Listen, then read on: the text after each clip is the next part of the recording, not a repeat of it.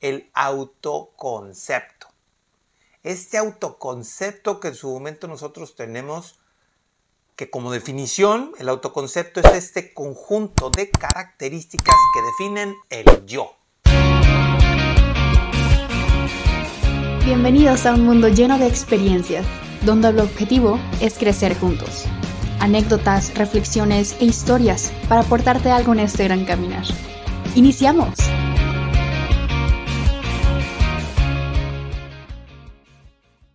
Hola, bienvenidos a un nuevo capítulo de su podcast Experiencias. El día de hoy estamos grabando el capítulo número 81. Y el día de hoy estamos también iniciando una nueva forma de compartir, ya que este mismo capítulo que normalmente se sube por Spotify se va a empezar a subir también por YouTube. De manera simultánea vas a poder ver en video lo que normalmente se compartía solo en audio, compartiendo temas de interés para nuestro propio crecimiento y el crecimiento de todos. Ahora sí, damos bienvenida a este capítulo 81, el cual tiene un tema que creo que puede ser de muchísima utilidad, el autoconcepto.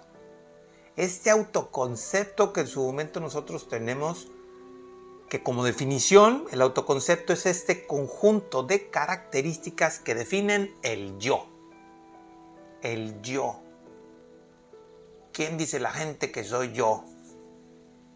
Siempre nos ponemos a platicar sobre de lo que nosotros somos.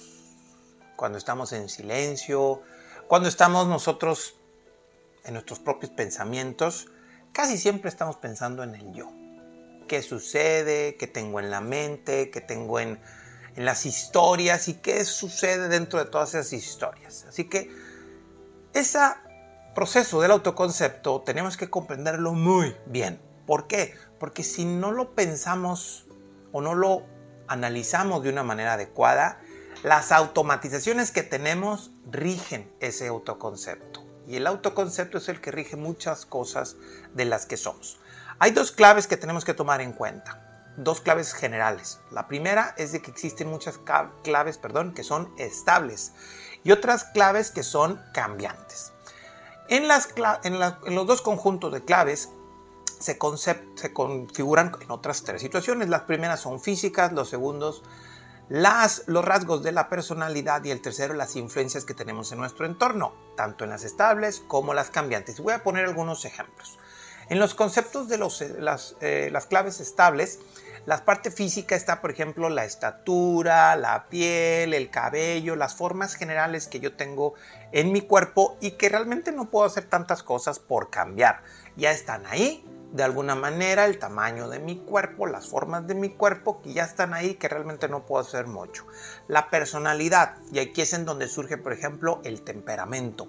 Esas características que nosotros tenemos al nacer que hacen que una persona sea más activa, que otro sea más tranquilo, que otro sea más pensante, otro sea más sensible y que todos tenemos características diferentes. Y la tercera son las influencias familiares por qué nací en la familia en que nací, por qué tengo este tipo de padres, por qué tengo este tipo de hermanos, este tipo de familia, este tipo de entornos. Son cosas que realmente no están en nuestro poder o nuestra capacidad de poder elegir. Son cosas que ya vienen ahí y que de alguna otra manera son estables porque no puedo hacer muchas cosas por cambiar. Y es tan lógico las que son cambiantes, que aquí es en donde está la clave para ajustar mejor este concepto, este proceso del autoconcepto. La parte física, ¿ok? Porque claro que en nuestro cuerpo podemos hacer muchos cambios.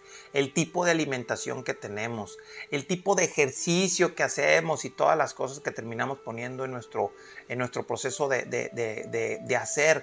Algunos incluso ajustes estéticos, tu peinado, que si te dejas la barba, que si no te la dejas, que si te pones eh, eh, eh, hacer algún tipo de ejercicio, que si no haces ejercicio, todas las cosas físicas que terminan generando esa definición del quién soy. Ah, pues es que yo soy tal cosa. Y ahí es en donde viene el primer trabajo. Porque si existen cosas estables que no te gustan tanto, por ejemplo, a lo mejor tu cuerpo y tu peso o tu estatura y demás, ¿qué podemos hacer en lo que es cambiante para ajustarlo, ¿sale? ¿Qué tipo de alimentación, qué tipo de ejercicios, qué tipo de conductas tenemos que hacer? Oye, es que no me gusta mi cabello. Bueno, pues hay muchas cosas que se pueden hacer, ¿sí? Que te lo puedes pintar, te lo puedes peinar de una forma diferente. Muchas cosas que puedes hacer para ajustar esos procesos cambiantes de tu autoconcepto. Después está la personalidad. ¿Qué implica este proceso de personalidad? ¿Hacia dónde podemos ajustarnos en el proceso de la personalidad? Pues está justamente en el carácter.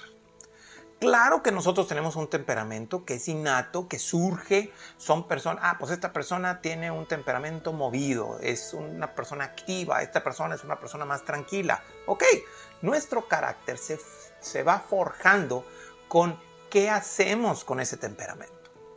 Porque yo puedo ser una persona activa y me puedo hacer una persona enojona, frustrada, agresiva, que hace bullying, que siempre se anda peleando con todos y demás. O puedo ser una persona que soy un líder, que mueve masas, que mueve situaciones y los dos tienen un temperamento activo.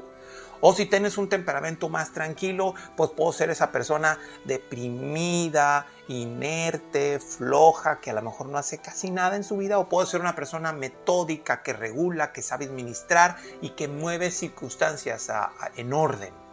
Al último, esos rasgos de personalidad del autoconcepto son elegidos por tus decisiones, por tus hábitos, por tus características de crecimiento, porque ahí es en donde está justamente la clave. Y después en el tercero, la influencia familiar. ¿Podemos escoger la familia que tenemos? No, definitivamente que no.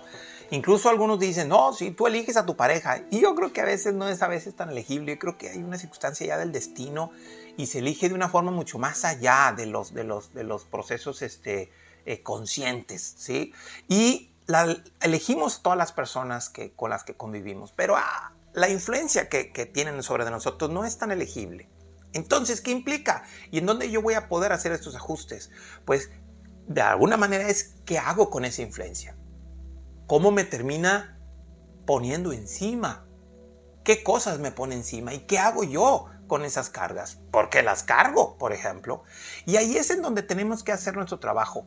No es nuestro entorno lo que nos define sino es qué hacemos con ese entorno, qué tenemos, lo que nos termina definiendo, lo que nos genera este autoconcepto que en su momento estamos trabajando. Entonces, ¿cómo trabajas esto? ¿Qué haces con tus historias? ¿Qué haces con tus con tus este, interpretaciones de esas historias? Es lo más importante. Ahí es en donde está justo la clave, la diferencia que tenemos que hacer para que este autoconcepto sea bueno. ¿Sale? Y ojo, porque aquí es importante, el autoconcepto no es algo definido, es algo completamente cambiante. Sí hay una parte que no puede cambiar, que es esa parte estable que les menciono, eh, tu, tu, temperamento, tus formas físicas, muchas formas físicas no van a poder cambiar.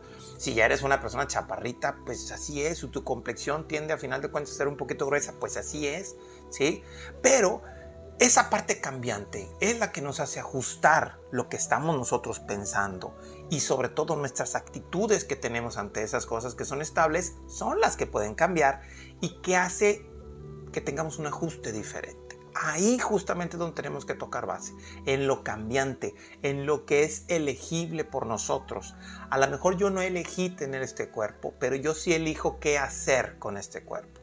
A lo mejor yo no elegí la familia que tengo, yo no elegí a mis padres, yo no elegí a mis hijos, yo no elegí a veces a mis tíos o cosas así por el estilo, las personas que están alrededor, pero yo sí sé que puedo elegir qué hacer con esa influencia, qué sí tomar en cuenta y qué no, porque ahí es donde está el ajuste. Entonces, todo es relativo. Al último, si lo vemos como, como tal, eh, eh, en una familia en donde hay, en mi caso, por ejemplo, somos tres hermanos, los tres tuvimos los mismos padres con diferentes circunstancias y al último cada quien interpretó formas diferentes. Y somos muy diferentes, aunque terminamos compaginándonos bastante bien. Entonces, las situaciones que tenemos que aprovechar es qué hacemos con eso que sentimos. ¿Qué hacemos con eso que nosotros vivimos? ¿Qué hacemos con esa situación que de alguna otra forma no es tan elegible por nosotros? Entonces, yo te quiero platicar ahorita de tres pequeños pasos que tienes que hacer para aprovechar que este autoconcepto te ayude a mejorar en vez de disminuirte. ¿sí? Son tres cosas que te recomiendo hacer de manera permanente incluso. ¿sí? La primera es conocerlo. Es indispensable conocer tu autoconcepto. Siéntate y escribe qué es lo que piensas de ti, qué es lo que piensas de tu cuerpo, cómo defines tus características corporales, cómo defines eh, eh, qué haces con tu cuerpo, cómo defines tu tipo de alimentación, cómo defines el cuidado del ejercicio, todo lo que terminas haciendo alrededor de tu cuerpo. Escríbelo bastante, eh, con bastante detalle, ¿sí? Otra circunstancia es, en esa parte del temperamento, cómo soy, qué tipo de características surgieron de manera innata y qué tipo de características son aquellas que se fueron fomentando con el paso del tiempo, con el paso de las historias, ¿sí? Todas estas situaciones que de alguna otra manera vives. Y número tres, pues lógico, conoce también las influencias familiares. Oye, pues yo tuve estos padres, tengo estos hermanos, tengo estos hijos, tengo este entorno, tomé estas decisiones, este, esta influencia es la que yo tengo. Una vez que ya lo conociste, una vez que ya definiste muy bien cuál es tu autoconcepto, pasa al número dos. Solo acepta como tuyo lo que te hace bien. Ojo con esto. Es pregunta, es muy directo y muy concreto. Solo puedes aceptar como un autoconcepto lo que te hace bien. Solo acepta lo que te hace bien. ¿Por qué lo repito tantas veces? Porque honestamente es algo muy complicado de hacer en el mundo actual, porque solo vemos lo malo. ¿Se acuerdan de aquel capítulo? Este está grabado solo en podcast, en audio en Spotify, este, en donde hablamos acerca del, del efecto del dedo chiquito del pie. Cuando nos pegamos el dedo chiquito del pie, se nota lo malo mucho más fácil. Por eso tenemos que hacer un esfuerzo importante para saber lo bueno. Y saber lo bueno implica una conciencia de sentarnos, escribir y demás. Tu, tu pareja, tus hijos, tus padres, tus amigos, tu entorno, tus compañeros de trabajo pueden hacer muchas cosas buenas, pero si hacen una mala se nota más. Es un efecto casi natural e instintivo en nosotros. Por eso tenemos que hacer un esfuerzo para sentarnos identificar, ok, ¿qué es lo bueno que tengo? Esto que soy, esto que tengo bueno, necesito aceptarlo como mi autoconcepto. Y desde ahí empezar a construir después el paso número 3. Porque claro, no tengo puras cosas bonitas, tengo cosas que no me gustan tanto.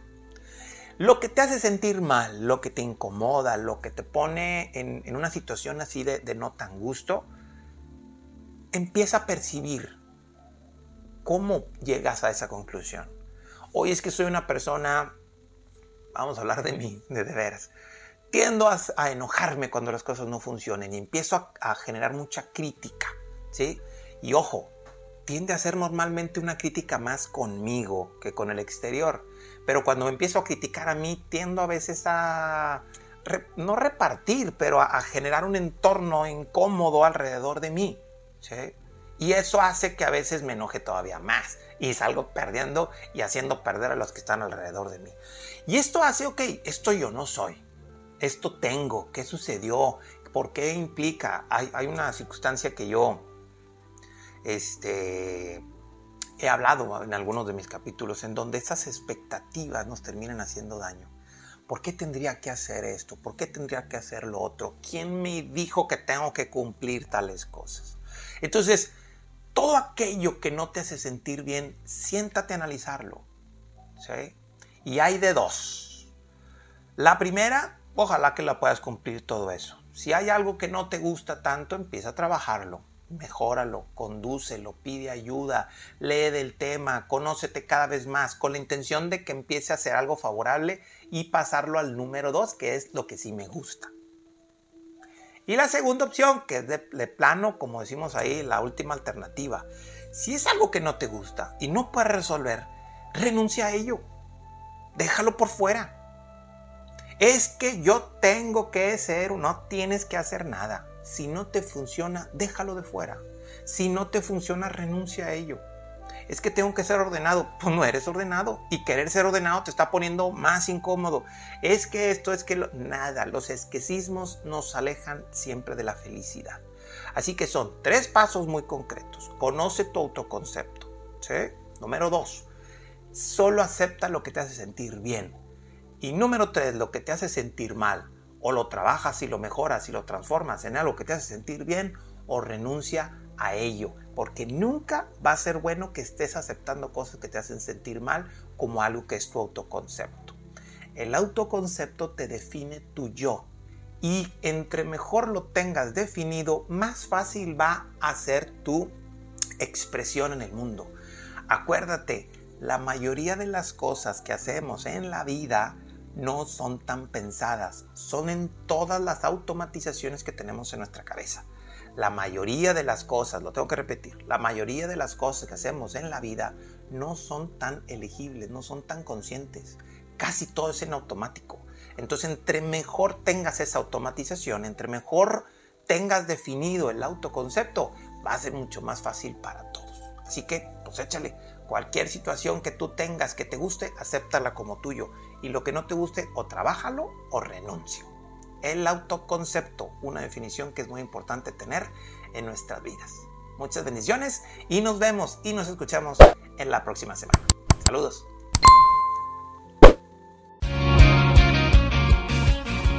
Gracias por acompañarnos. Si te agrada la información, compártela. Síguenos en redes sociales como Carlos Arama y comenta qué piensas y qué aprendes de este episodio. Activa las notificaciones para que te llegue un recordatorio cuando tengamos un capítulo nuevo. Y muchas gracias por vivir este mundo lleno de experiencias.